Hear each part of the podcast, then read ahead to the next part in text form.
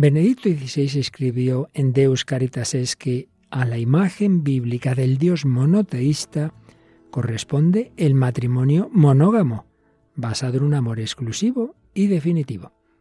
Seguimos hablando del amor divino como fuente y modelo del amor humano. ¿Nos acompañas?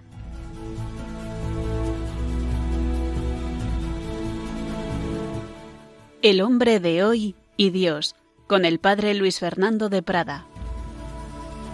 Un cordialísimo saludo. Aquí estamos una semana más para seguir en esa búsqueda desde el corazón del hombre contemporáneo al corazón de Dios, desde los deseos que todos tenemos en común. Y qué mayor deseo que el de ser amados y también de amar. Qué mayor deseo y más común a toda la humanidad que ese, pues la fuente es Dios, que es amor. Y aquí sigue este equipo con estas ilustrísimas colaboradoras. Paloma Niño, bienvenida una semana más. Gracias, Padre Luis Fernando. Un saludo a todos los oyentes. Bueno, y entre esos oyentes, alguno que nos haya escrito, por ejemplo. Pues sí, tenemos un comentario que nos hacían a través de redes sociales, en concreto en nuestra página de Facebook, que pueden encontrar por el nombre del programa, El hombre de hoy y Dios, y nos decía Belén Lamana.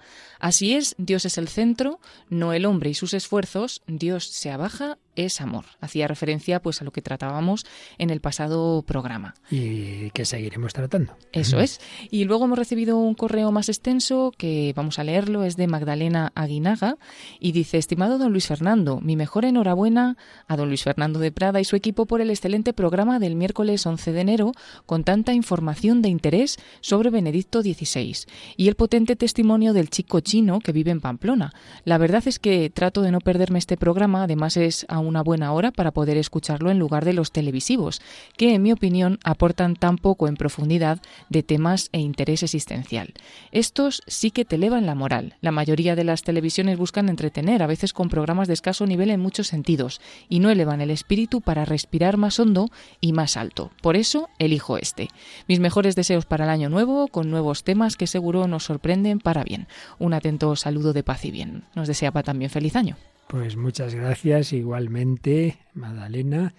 Y ha escogido, ha escogido bien Radio María en vez de la televisión, sin ninguna duda. Bueno, y en Radio María está también María, María Águila. Hola María, ¿qué tal? Hola padre, un saludo también a todos los oyentes. Bueno, y si a Paloma le pedimos los mensajes pasados, a ti te pedimos lo que va a haber en el futuro. Vamos, lo que va a haber en unos minutos.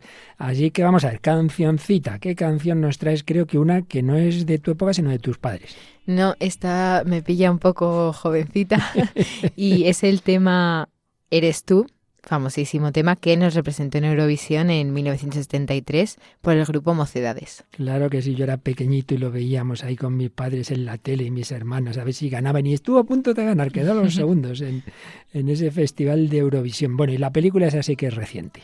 Sí, la película se llama El mayor regalo y es de Juan Manuel Cotelo, está basada en testimonios. Extraordinarias. Y muchas veces decimos que traemos fragmentos de películas que no es que aconsejemos la película como tal, pero bueno, que nos ayuda para el programa. En este caso, desde el primer minuto hasta el último, eh, por un lado se ríe uno mucho con esos golpes de ingenio que tiene Juan Manuel Cotelo, pero por otro lado, los testimonios son para llorar, para llorar de emoción de una manera o de otra, en distintos tipos, pero extraordinarios. El trasfondo es el perdón. Bueno, luego lo vemos.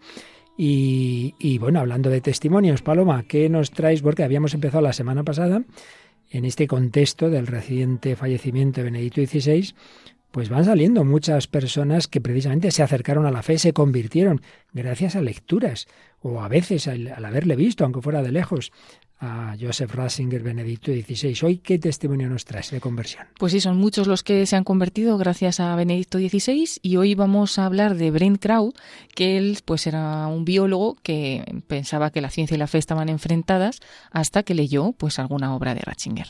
Claro que sí, vio que es uno de sus temas esa confluencia de razón y fe, ciencia y revelación de Dios. Pues nada, sin más, que hay mucho, mucho, mucho, mucho hoy a ver si nos da tiempo a todo lo que queríamos transmitiros. Vamos adelante con esta edición 461 del hombre de hoy y Dios.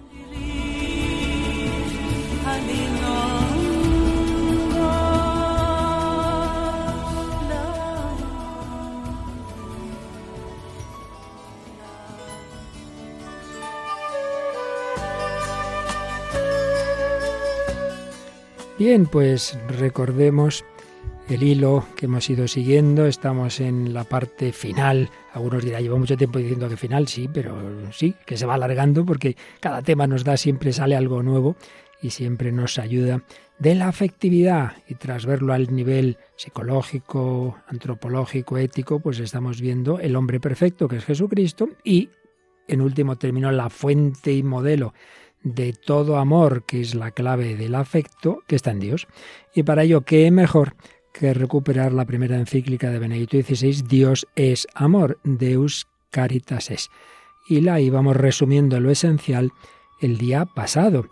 Y Benedicto XVI asumía la típica crítica del pensamiento ilustrado y, y posmoderno al cristianismo, especialmente representado en Nietzsche, de que el cristianismo, según ellos, despreciaría, rechazaría ese tipo de amor que es de alguna manera, y así lo decía Benedicto XVI, como el, el modelo de, de, otros muchos amores, que es el amor entre hombre y mujer, y esa palabra griega eros. Y ya veíamos que eso no es verdad. Esa crítica la explicaba él en qué sentido no es verdadera, y también hacía ver que si simplemente el amor es dejarse llevar de lo que a uno le apetece, de la instintividad, al final a la otra persona no la quieres, no la amas, la utilizas, la tomas como un medio para tu placer. Eh, y bueno, nos ponía diversos ejemplos, pero bueno, estoy resumiendo lo que veíamos el día pasado. Y nos decía que asumiendo lo verdadero del eros, pero, pero, este necesita una disciplina, necesita una purificación. Y entonces va avanzando según una persona, pues sí, de, primeras es una atracción, es eh, quiero, me, siento a gusto con ella, pero luego, si se la va queriendo, uno busca su bien. Y en ese buscar su bien necesita esa disciplina, esa ascesis, y entonces ya entramos en esa otra palabra que es la que usa muchísimo más el Nuevo Testamento para hablar del amor, que es agape. Bien, pues eh, vemos ahora, aunque ya lo iniciábamos el día pasado, que ese amor esa, esa gran realidad. Em, tiene, nunca hay que contraponer estos dos elementos, el amor eh, de necesidad, el amor en términos clásicos concupiscente o, o posesivo, diríamos en términos más modernos, eros, con el amor oblativo, con el amor de benevolencia. Hay que integrarlos, depende, claro, también qué tipo de relación estemos hablando. Y finalmente hablábamos de la relación que señalaba Benito XVI entre el amor y lo divino, porque el amor promete felicidad, el amor busca totalidad, busca eternidad. Bueno, más o menos ahí nos quedábamos y seguimos avanzando un poquito en recoger ideas clave de Deus Caritases.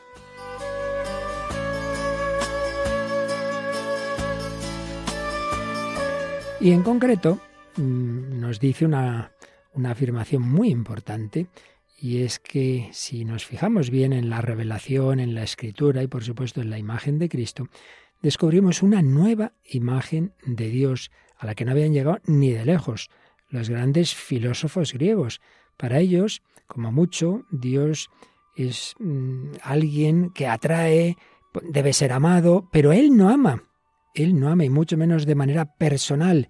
Y en cambio el Dios que se revela en la Biblia nos ama personalmente y podríamos decir compasión. Hay expresiones en el Antiguo Testamento impresionantes que, que si no estuvieran escritas diríamos, ¿cómo se puede decir esto? Por ejemplo, aparece esta expresión, como un hombre busca a la mujer a la que desea, así Dios busca al hombre. Dios ama compasión. Por eso tiene esta expresión tan fuerte Benedicto XVI.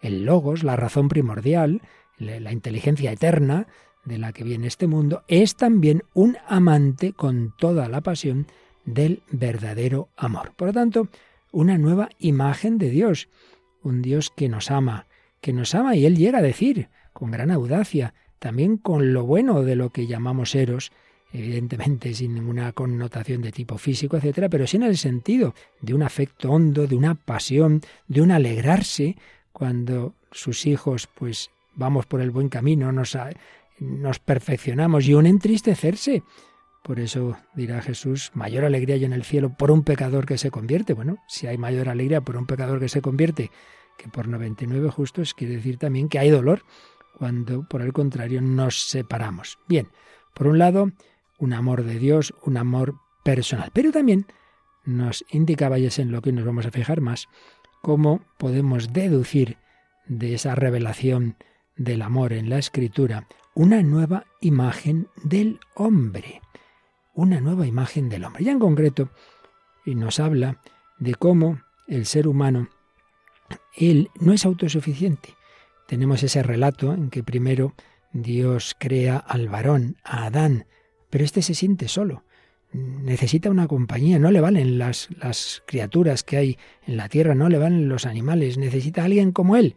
Y entonces ya sabemos que es un, un símbolo de una costilla del hombre Dios forma a la mujer. Lo que este símbolo significa es que tienen la misma dignidad, son de la misma naturaleza, pero por otro lado, que tienden a la unión.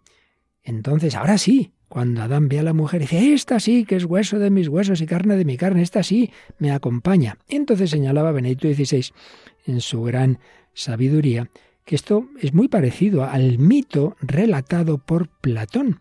Según ese mito, el hombre era originariamente esférico, porque era completo en sí mismo y autosuficiente, pero en castigo por su soberbia fue dividido en dos por Zeus, de manera que ahora anhela siempre su otra mitad y está en camino hacia ella para recobrar su integridad. Pero en la narración bíblica no se habla de castigo, no se habla de castigo, pero sí que aparece esta idea de que el hombre es de algún modo incompleto, que constitutivamente busca al otro, o dicho de otra manera, que sólo en la comunión con el otro sexo puede considerarse completo. Y por ello, el Génesis termina con esta importantísima afirmación, Génesis 2.24. Por eso abandonará el hombre a su padre y a su madre, se unirá a su mujer, y serán los dos una sola carne, una expresión que retomará Jesús y que decimos en nuestras bodas sacramentales.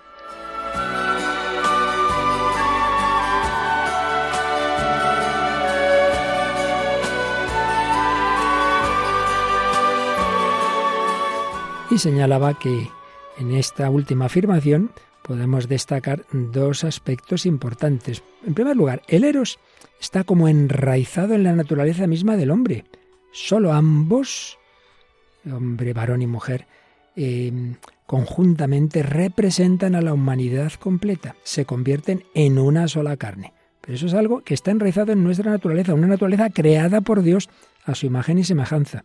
Segunda idea, en esta perspectiva fundada en la creación, el eros orienta al hombre hacia el matrimonio, un vínculo marcado por su carácter único y definitivo y sólo así se realiza su destino íntimo. Si yo tengo esta comunión con esta persona para siempre, con ella, plenitud de compenetración para siempre. Y hace esta importantísima afirmación que la historia comprueba. A la imagen monoteísta de Dios corresponde el matrimonio monógamo. ¿Qué verdad es? Cuando se va perdiendo la fe cristiana en nuestras sociedades, a su vez se rompen los matrimonios. Pues sí, a esa imagen monoteísta de Dios corresponde el matrimonio monógamo, el matrimonio basado en un amor exclusivo y definitivo, que se convierte en el icono de la relación de Dios con su pueblo y viceversa. Esa relación de Dios con su pueblo, ese modo de amar de Dios, se convierte en la medida del amor humano. Madre mía, qué afirmaciones tan importantes que podrían darnos para muchísimo, pero bueno, vamos a quedarnos con lo esencial que de toda esa revelación del amor de Dios, que incluye esa dimensión de pasión, de atracción, y que de ninguna manera es negado el eros, pero que debe purificarse para no convertirse en puro egoísmo y puro desahogo de mi instinto, debe purificarse para convertirse en agape, como el modelo de todo ello está en Dios, que nos ama con amor de pasión, pero con agape, con gratuidad, buscando nuestro bien, y como es modelo de, una manera muy particular de ese amor tan importante y tan necesario al ser humano como es el de varón y mujer, pero en, en una búsqueda de esa unidad serán los dos una sola carne que implica esa exclusividad del matrimonio monógamo y esa y ese ser para siempre, no es te amo mientras esto dure, mientras dure nuestro sentimiento. Pues de todo ello iremos hablando a lo largo de este programa.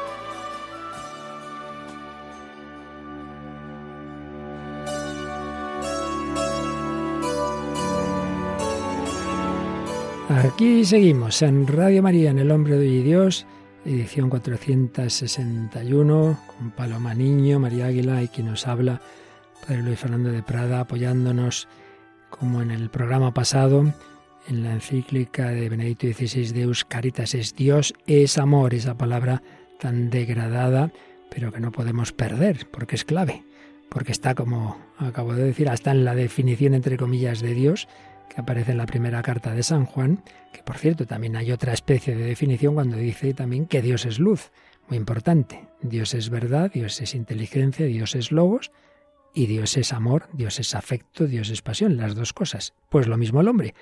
El hombre necesita de la inteligencia, pero no solo la inteligencia, también del amor. Y sí, nos ha dado Benedicto XVI esas claves de cómo partir de ese amor de Dios, es el modelo para el amor humano y de cómo de esa relación con el único Dios viene también como consecuencia un matrimonio con una sola persona y para siempre. Si por el contrario nuestro mundo relativista no acepta un único Dios ni una verdad, sino, bueno, relatos, miles de ideas, opiniones, pues es muy lógico que en ese politeísmo de los valores, cuando no hay una verdad, cuando no hay un Dios, sino muchas cosas más o menos, más o menos verdaderas o falsas, pues lógicamente también es lógico que haya muchas relaciones y no haya ni, ni más que por casualidad, pues verdaderos amores. Yo pensaba que si no sabemos de dónde venimos, ni sabemos a dónde vamos, es consecuencia lógica de no saber de dónde venimos, pues mira, no pasa nada porque uno no llegue a la vida, aborto.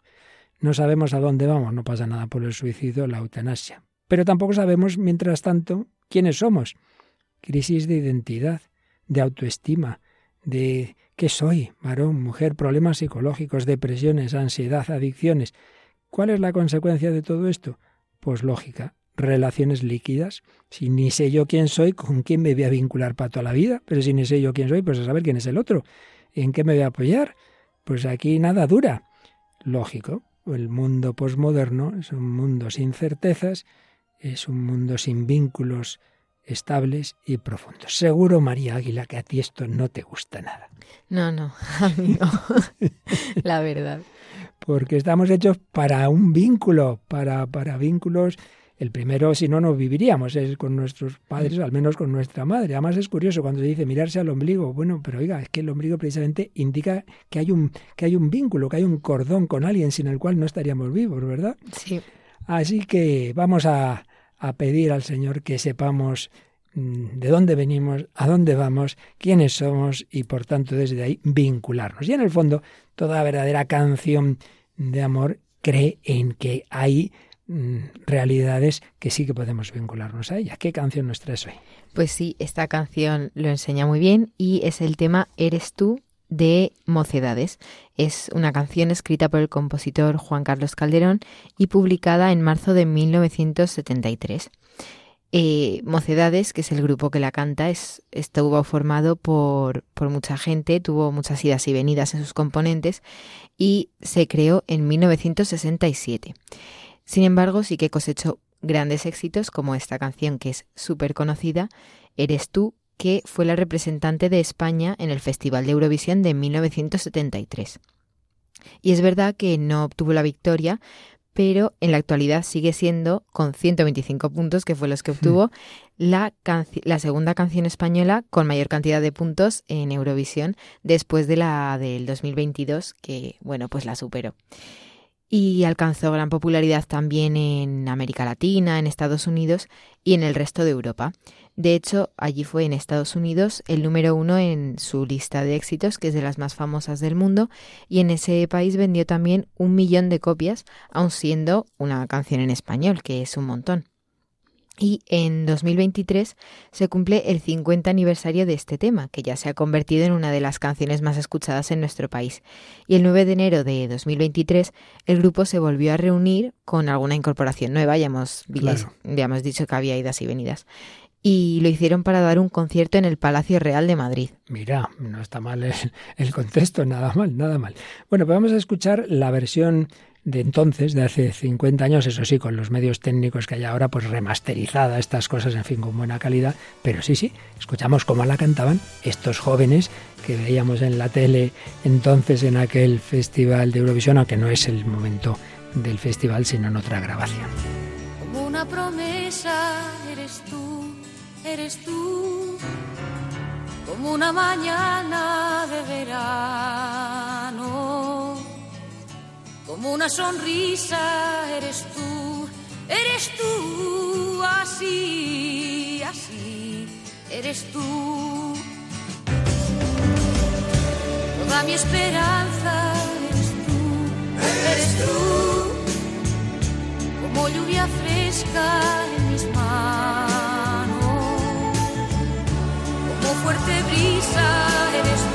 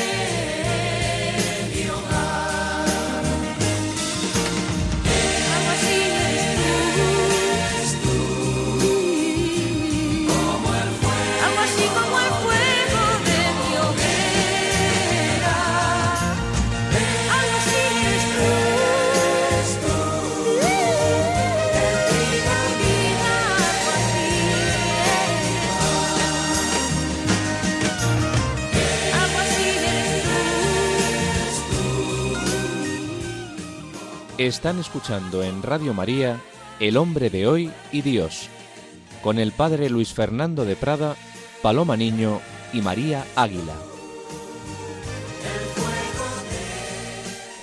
Pero no cantamos Paloma, María Águila y un servidor, sino estos jóvenes que formaban hace 50 años el grupo Mocedades con esta preciosa canción. Y yo creo que como en tantas otras ocasiones podemos hacer una doble lectura complementaria por un lado, en la línea en lo que decíamos antes, esa complementariedad, y valga la redundancia, de, de, varón y mujer, pues uno, esa promesa de una, de una plenitud, de encontrar a alguien con quien pueda estar siempre, esa promesa eres tú, esa esperanza, esa agua de mi fuente.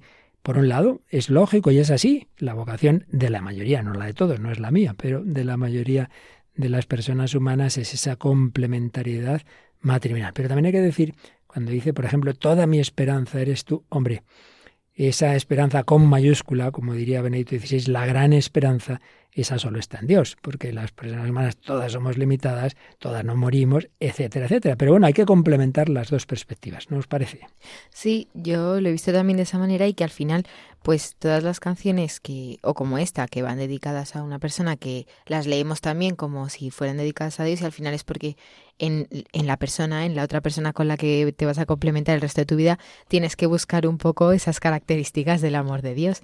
Claro que sí, un reflejo, nunca será total, pero bueno, si no tiene nada que ver, mm, claro, vas a pasar mal, muy mal.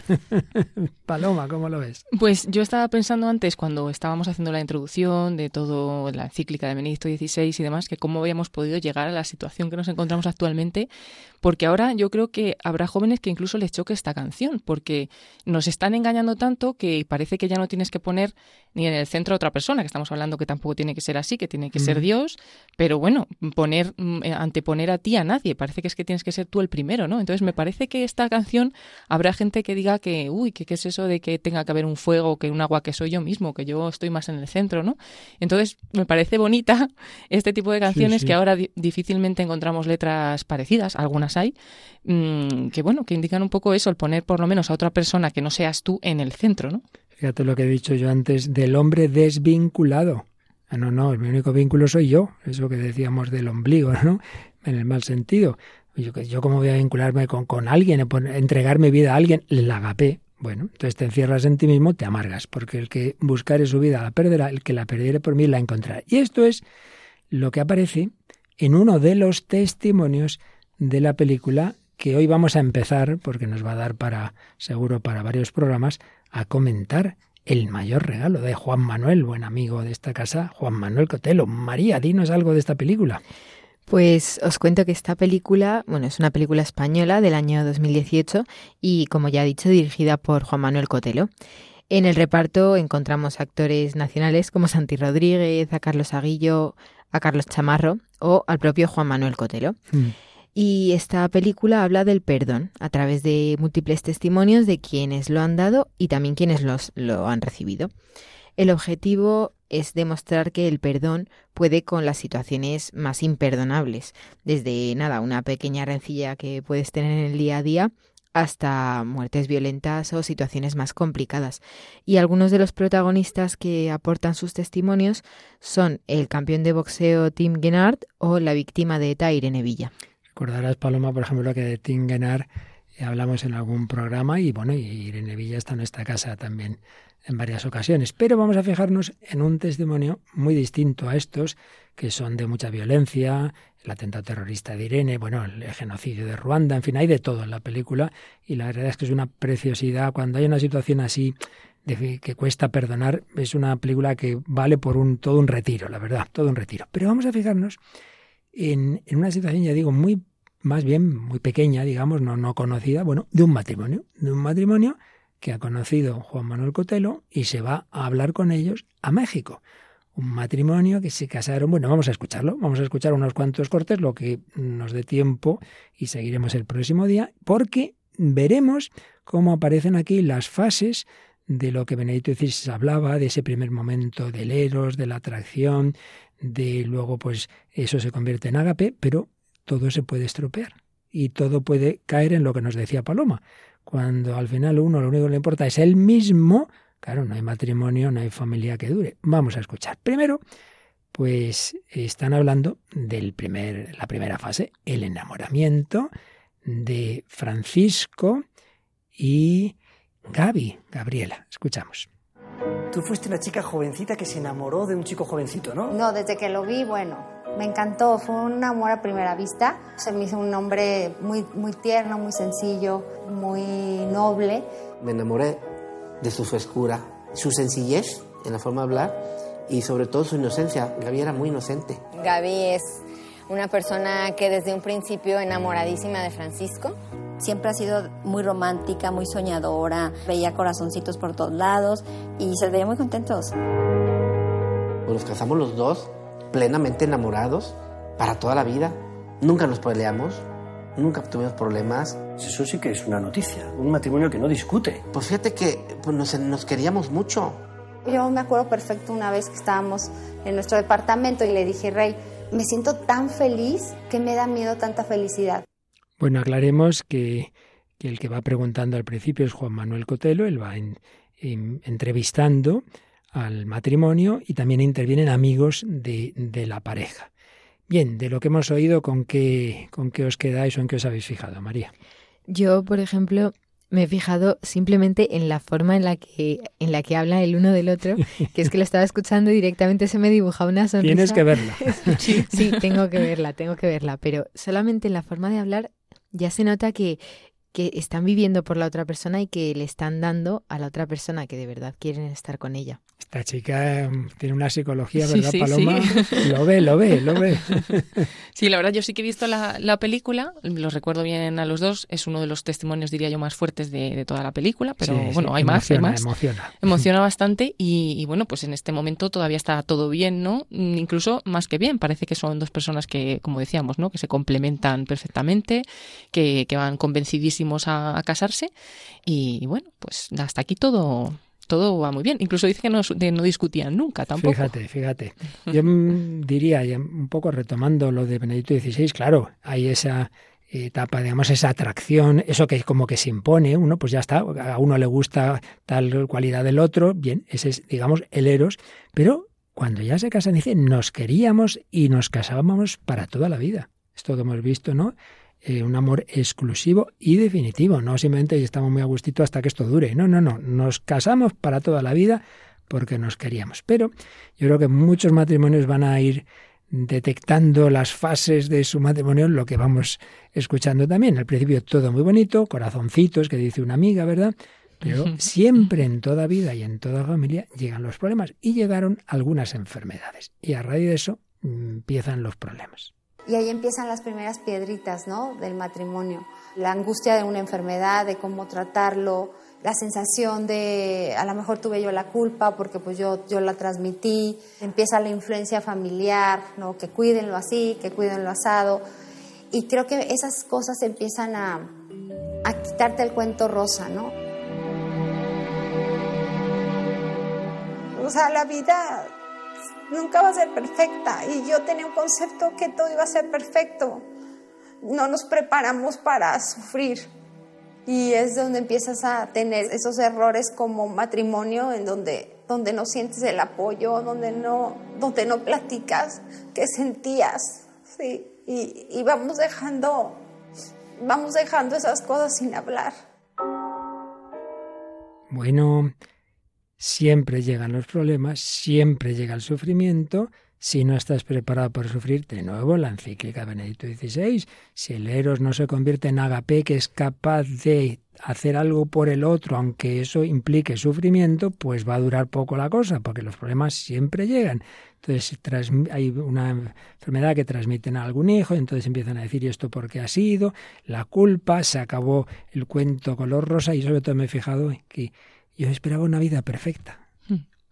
Claro, yo también había subrayado esa frase y más que nada también lo de que ya no nos preparan, o sea, que no nos preparan para el sufrimiento y es verdad que ahora pasa y que se ve mucho que pues eh, están dos, dos personas, un chico y una chica juntos y en cuanto hay un mínimo problema es como nada, pues ya paso al siguiente porque no, no, que voy a sufrir yo, si tiene que ser todo eso, pues una vida perfecta y todo perfecto y al final pues también hay que sobrellevar, yo creo, esos sufrimientos. Es que parte del engaño, porque es una mentira que toda la vida pueda ser perfecta. O sea, si realmente nos paramos a pensar en cualquier vida, bueno, si nos eh, hacemos idea de que las personas que vemos en redes sociales pues son perfectas, no lo Mm. son, nos están mostrando una imagen, Mm. ¿no? Pero en las vidas que tenemos cerca, pues siempre vamos a ver enfermedades, sufrimientos, problemas, o sea, que es normal que en tu vida te vayan a venir problemas, pero es verdad que es que no estamos preparados porque no nos están queriendo preparar para eso, ¿no?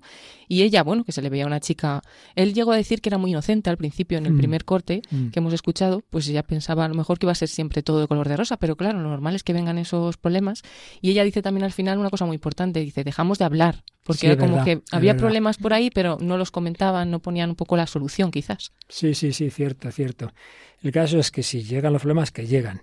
Si no sabes, porque el sufrimiento puede unir muchísimo y puede madurar el amor o al revés. Pueden darse las dos cosas, claro, depende cómo se tome. Lo que tú acabas de decir, si se habla, si analizamos qué está pasando aquí, si esto nos sirve para profundizar o no. Bueno, pues ya veremos que lo que ocurrió fue negativo. Empiezan los primeros síntomas de que esto empieza a amenazar ruina.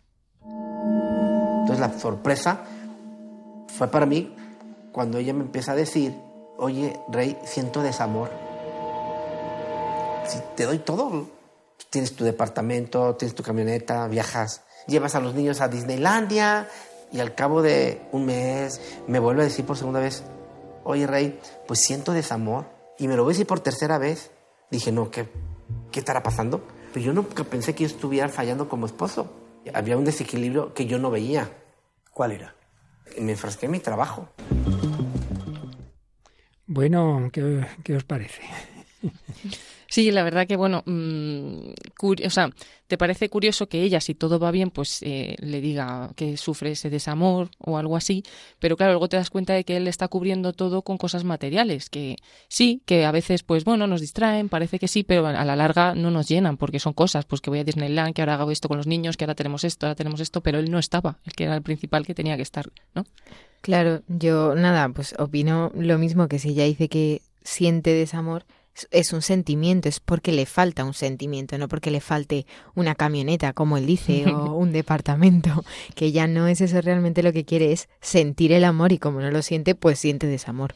Aquí podemos ver, como siempre pasan estas cosas, nunca la culpa es solo de uno, es de los dos, y enseguida lo vamos a ver más claro. Pero hombre, yo diría también en la parte de ella se nota eso que es muy sensiblera, porque es eso de, que es eso de siento desamor, hombre, siento desamor. Bueno, Tengo que decir que eso no suele pasar más a las mujeres. Sí, sí, ya, ya, ya, lo sé, ya lo sé. Pero es verdad que por la parte de él, pues eso, le responde solo con cosas materiales que vamos a entender mejor en el siguiente corte.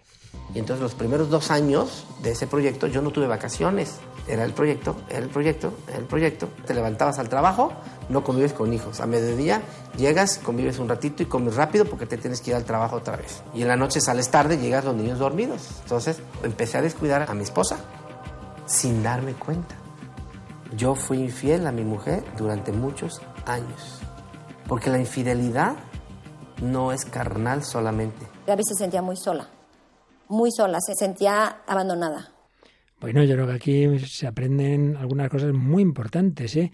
Él dice, fui infiel, y dice, anda, que fue infiel. No, en el sentido de que su esposa fue el trabajo y abandonó a su esposa y a sus hijos. Entonces, claro, las cosas no ocurren de un día para otro. Aquí esto se va hundiendo por parte de una, por parte de otro, ¿no os parece? Sí, que, que, bueno, quizás él también sin darse cuenta, porque sí. muchas veces está se trabaja porque se quiere pues una buena vida para la mujer, para los hijos, o sea que realmente él piensa que sí les quiere, pero claro, no les está queriendo como ellos necesitan ser queridos, que es con su presencia, ¿no? En el trabajo todo el día y llenándoles de, de cosas, ¿no? Como decíamos en el corte anterior.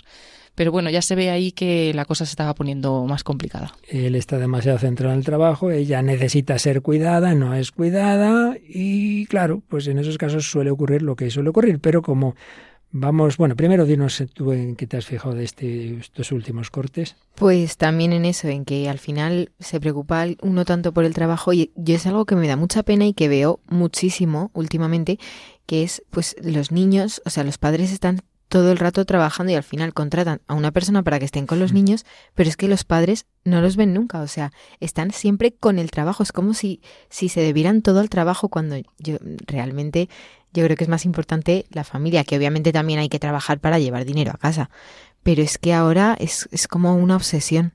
Es una obsesión y por darles una mejor vida se la das peor, porque lo más importante que le puedes dar, en efecto, es esa presencia y ese amor. Eso está claro. Bueno, seguiremos. No sé si nos dará tiempo algún corte más o el próximo día, pero no queríamos tampoco que se nos fuera el programa sin conocer otro caso, como el día pasado, de personas que han llegado a la fuente de todo amor y de toda verdad que está en el Dios comunicado en Cristo a través de escritos de Benedicto XVI. Así que nos cuentas, Paloma, porfa. Sí, pues hoy hablamos de Brent Crow y bueno, él nació en 1967 en una familia de tradición presbiteriana, no muy devota. Y bueno, cuenta que de niño le bautizaron presbiteriano, que cuando su familia iba a la iglesia, normalmente era por razones sociales, pues era a diversas comunidades protestantes no denominacionales. Y en casa tenían una gran Biblia familiar muy antigua. A él, pues a pesar de que no le hablaba mucho de ello, sí que le gustaba mirar los dibujos de, de esta Biblia. Su madre, pues hubo un momento en que intentó hacerle memorizar el Padre Nuestro, pero no lo consiguió. Y de esa Biblia y de la escuela dominical le gustaba mucho la historia de José y sus hermanos y la historia de, Navidad. Pese a ese contexto protestante, de niño ya le interesaban la Virgen y también los santos. Se encontraba pues eh, a los santos sobre todo en películas, en novelas. Por ejemplo, dice que en lo que el viento se llevó, que rezan el rosario. Y dice, ¿quién se fija en eso? Pues a mí aquello me interesaba, ¿no? Y en la serie más, que es sobre la guerra de Corea, dice, siempre había un capellán por ahí y me acuerdo que ese capellán hablaba de los santos y yo me quedé con eso. Tenía entonces unos seis años y todavía lo recuerdo. Luego ya de adolescente y joven adulto aún creía en Dios, pero ya no iba a la iglesia ni le interesaba el tema religioso. Su trabajo y su vocación en esa época le llevaban a trabajar en la naturaleza, al aire libre, y después de sacar un título en veterinaria, trabajó durante 13 años como biólogo para el Departamento de Pesca y Vida Salvaje de Oregón. Dice que mientras él trabajaba en la belleza de la creación de Dios, ese Dios empezó a trabajar en su corazón y bueno, pues cuenta que pensaba que el cristianismo y la ciencia eran incompatibles, que la fe era algo no razonable, porque así es como lo escuchaba decir a muchas personas, ¿no? Y cuenta, recuerdo que un día me senté a repasar las noticias en el ordenador y había una entrevista al Papa Benedicto XVI. Él hablaba sobre la ciencia y la fe, que revelan dos lados de la misma verdad. Y me dije, vaya, no sabía que los católicos creyeran eso. En ese momento quise leer más sobre el Papa Benedicto y recordé algo que tenía olvidado, que era mi antiguo interés por la Virgen y los santos. Eh, dice que bueno, que pasada una semana se fue a una librería católica y salió de allí con un montón de libros para leer y también con el rosario. Empezó a rezar el rosario por su cuenta y bueno, pues necesitó tres años de estas lecturas y de rezar el rosario para hacerse católico y bueno, finalmente se apuntó a una formación católica para adultos y se tomó ya más en serio em, su entrada en la Iglesia, que tuvo lugar en el año 2009.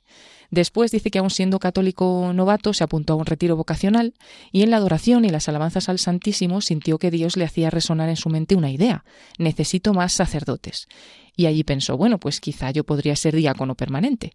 Pero pasaba el tiempo y sentía el llamado a servir a Dios más, más y más. Y tardó un par de años más, pero finalmente entró en el seminario.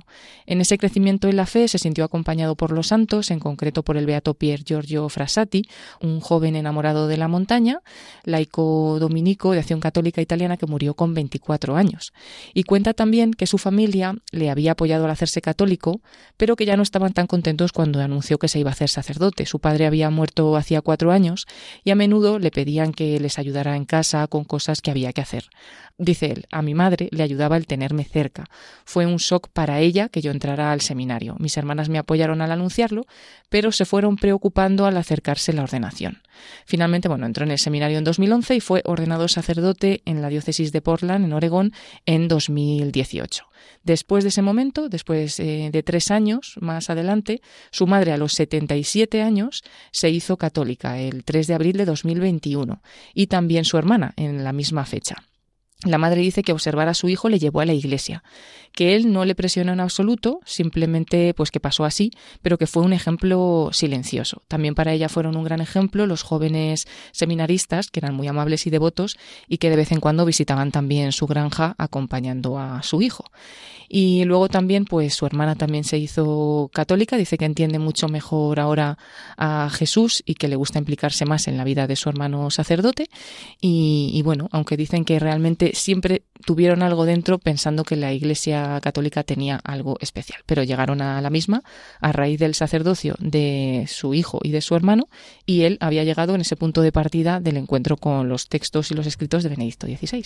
No está mal esta conversión de Brencrow, que no solo es conversión, sino que acaba de sacerdote. Y fíjate, en relación con lo que hemos visto antes, me venía a la mente un paralelo entre ese sentimentalismo, eh, la fe como puro sentimiento, y, veíamos en esta chica, en, el, en, en Gaby, pues eso, muy sentimental, el otro más la razón, más el trabajo pues también esa contraposición que hacía este hombre entre una fe puramente sentimental, que decía, bueno, pues eso no tiene fundamento, y la ciencia. No, no, es que no hay que contraponer, es que son las dos dimensiones eh, coherentes, y ese es uno de los puntos clave de la fe católica y desde luego del pensamiento de Benedicto XVI. ¿Tú en qué te has fijado al, leer este testimonio, Paloma? Bueno, eh, también por una parte eh, que tanto él como su madre y su hermana tenían dentro ahí como una pequeña inquietud. Sí, es verdad. Porque, bueno, las dos lo dicen también cuando se convierten, pero él lo cuenta incluso de cuando tenía seis años, que se fijaba en cosas que normalmente pues la gente veía películas y demás y no se fijaba. Y a él le llamaban mucho la atención los santos y también la imagen del rosario. Y luego que fue unido, que una vez que encontró a Benedicto XVI y esa relación entre la ciencia y la fe que le hace pues pensar que eso puede ser verdad y empezar a estudiar, pues lo une con el rosario. O sea que fue un poco a la par entre la oración a María y las lecturas un poco para profundizar en la fe católica, lo que le fue llevando pues no solo a entregarse como católico, sino como sacerdote. ¿Y María?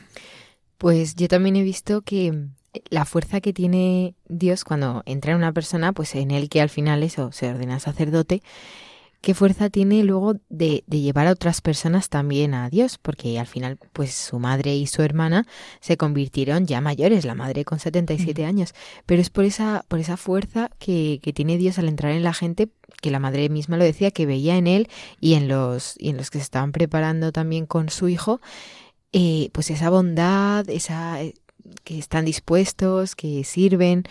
Entonces me, me parece también Sí. muy curioso y muy bonito. Primer apostolado es el testimonio de la propia vida. Bueno, pues nos da tiempo todavía a que veamos el siguiente paso de la crisis de este matrimonio mexicano que recoge Juan Manuel Cotelo en uno de los mm, de la parte documental de su película El mayor regalo. Eh, ocurrió, y esto nos va también a dar luz sobre las ideologías en boga, que eh, el, el marido se le ocurre decir a la mujer, oye, mira, hay unos cursos que a lo mejor te vienen bien y tal, y resulta que en estos cursos oye cosas que seguro que nos van a sonar. Aprendí a que no tienes por qué sufrir. Aprendí que no tienes por qué sacrificar lo que a ti te gusta por otros. Nadie tiene el derecho de limitarte, no hay límites. Como Superman, ¿no? Tú no necesitas de nadie. Tú vales y los demás, si no te entienden, es que no sirven, es que no vale la pena que estés ahí. Es esa sensación de yo, yo, yo, yo, yo, yo, yo. Claramente creí que eso me iba a hacer súper feliz. Venías con autoestima baja Ajá. y saliste con tu capa Superwoman. Sí, superwoman. Así es. Y ahí es donde viene mi, mi gran tentación, ¿no? Bueno, pues sí, sí, esto es muy actual, ¿verdad, Paloma? Sí, es lo que estábamos hablando. Primero ella dice que para casarse no le habían preparado o no le habían enseñado a que, había, que había que sufrir, bueno, no solo para casarse, sino en la vida Sí. en general, ¿no? Y ahora dice que vuelve a un curso en el que le dicen lo mismo, no es que no tienes por qué sufrir.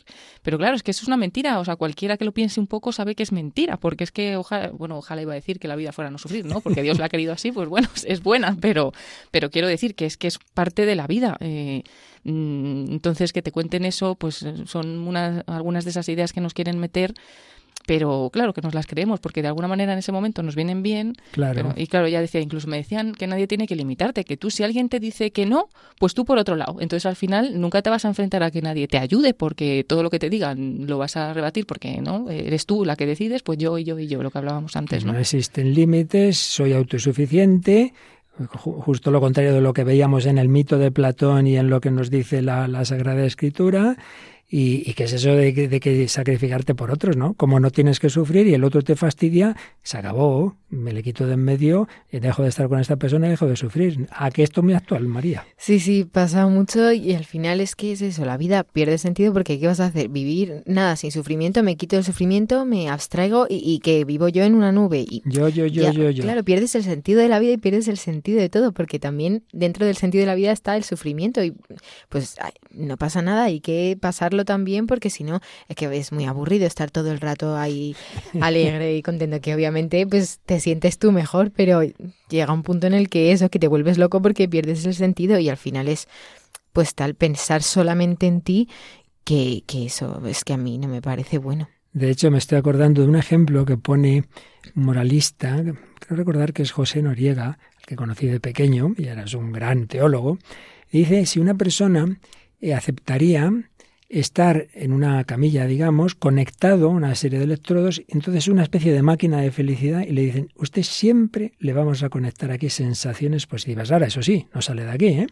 No sale de aquí. ¿Lo aceptarías, Paloma? Uy, Paloma, bueno, sí, Paloma y María. No. Está claro que no, ¿verdad? Vaya rollo, me sentiré muy bien, pero yo aquí metido en esta camilla para sentirme bien, hombre, que en la vida es otra cosa, ¿no? Mm, sí. Y además, por ejemplo, ella en ese momento, pues le están diciendo eso, no tienes por qué sufrir y se va a ir a otro sitio o no se va a ir, pero bueno, va a ir a otro lado y va a empezar a estar bien, pero en algún momento va a llegar el sufrimiento. O sea, entonces llega ese fin en el que nunca estás contento con nada y es que no puedes ser feliz. Y Precisamente buscando siempre eso es cuando no puedes ser feliz. Y como no puedes ser feliz y como uno no puede estar solo y como estamos hechos para la comunión, lo malo es que en esos casos siempre aparece alguien y es lo último que vamos a escuchar conocí a una persona que pensaba igual que yo tú te lo mereces, no te valora, tú tan, qué bárbara, superwoman y tienes, no, no, no, qué barbaridad. Y me la creí. Te gusta escuchar lo bonito que te dicen de ti. Entonces yo empecé, este, ay, bueno, pues un cafecito, ¿no? Y bueno, otro cafecito para armar tal cosa. Y así, cafecitos, cafecitos. Cuando yo dije, no, este es el hombre de mi vida, yo me equivoqué, me separo y me doy otra oportunidad como comprar un nuevo libro, como arrancar una hoja. Así de sencillo lo vi, ¿eh? Y sin pensar en el dolor de mis hijos, sin pensar que me iban a extrañar, sin pensar que, que me iba yo a perder eso, o sea, no me importó. Era una roca, una roca. Madre mía, realísimo como la vida misma. Estoy viendo vuestras caras. Sí, sí, totalmente. Es que es pues la típica conversación, no, si a mí me dice que es que yo soy la mejor, que no sé qué, que, que me quiere mucho y luego al final, ¿en qué acaba? En que o le está diciendo lo mismo a otras cinco y luego te viene tu amiga, no, si es que yo no lo entiendo, ¿cómo me ha pasado esto? Y luego también lo de los hijos, ¿no? Dicen, me fui tranquilamente como una roca, como sin sentir nada y dejé a mis hijos sin pensar que me iban a echar de menos una madre, que se supone una madre, bueno, igual que un padre, pero estar muy apegado, muy cercano al hijo, necesita estar con el hijo y el hijo a la madre, o sea, y de repente es como que se desnaturaliza porque ya no necesita ni a sus hijos. Y, si sufren, o sea, como lo importante es que yo esté bien, ahora me siento bien con este, antes sola, y el marido de los hijos, pues mira, chico, ya, ya películas, y lo importante es que yo sea feliz. Madre mía, ¿cómo, ¿cómo podemos cambiar? Una mujer enamoradísima, centrada en su marido, sus hijos, en la película se ven fotografías de esa etapa, ¿no? Y luego cómo cambia cómo cambia, pero no decimos más porque hay que ver la peli. Bueno, pero lo que sí que diremos el próximo día es qué pasa después, pero eso lo dejamos, ya nos queda la intriga, queda la intriga. Pero en fin, ya podéis imaginar que, en fin, no, en fin, que Dios actúa, que Dios actúa. Y es que el amor de Dios, pues cuenta con esa fragilidad, pero a poco huequito que le dejemos nos reconquista. Y es con lo que terminamos una canción del grupo Gesed que nos recuerda esto, que todos estamos llamados a vivir del verdadero amor que tiene su fuente en Dios. En la última noche, la noche del amor, Jesús dijo a sus amigos, si alguno quiere amarme, que guarde mi palabra y mi Padre le amará y vendremos a Él y moraremos en Él. Y haremos nuestro hogar en su corazón. Y Él también vendrá a morar lleno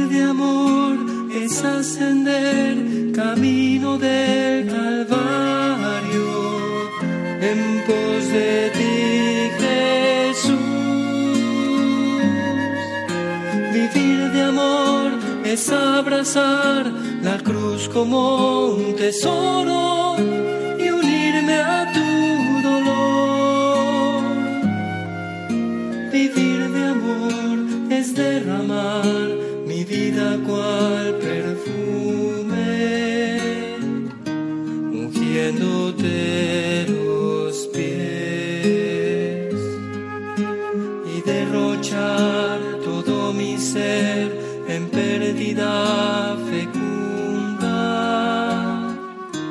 para agradarte a ti. Morir de amor como en la cruz moriste tú aquel día. Es esta mi esperanza. Morir de amor, siento que ya se acaba mi destierro Nadie tiene amor más grande que el que da la vida por los amigos. No yo, yo, yo, yo, que no quiero sufrir, sino el amor capaz de sufrir. Ese es el del Hijo de Dios hecho hombre que ha muerto por ti y por mí para que aprendamos a amar.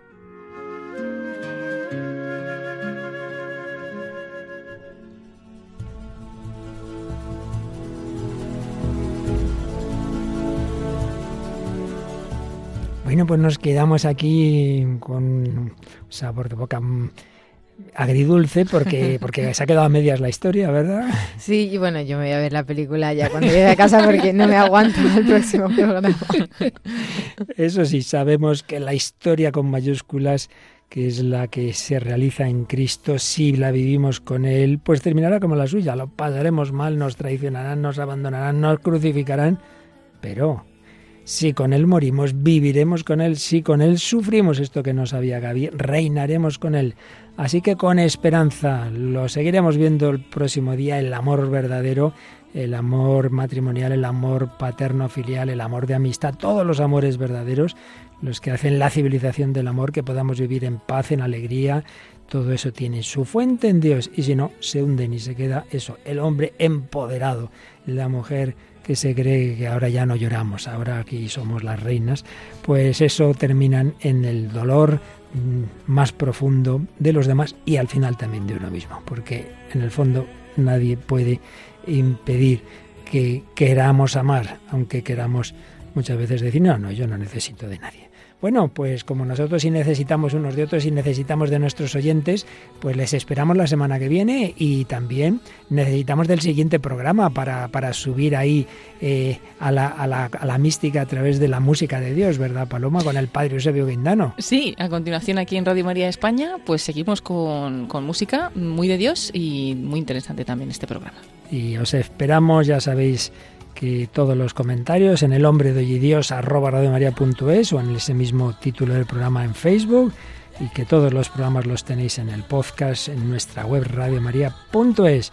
Pues Paloma Niño, María Águila, servidor para el Fernando de Prada, os agradecen este ratito que hemos pasado juntos y seguiremos, seguiremos, que esto está muy interesante. Hasta el próximo programa, si Dios quiere.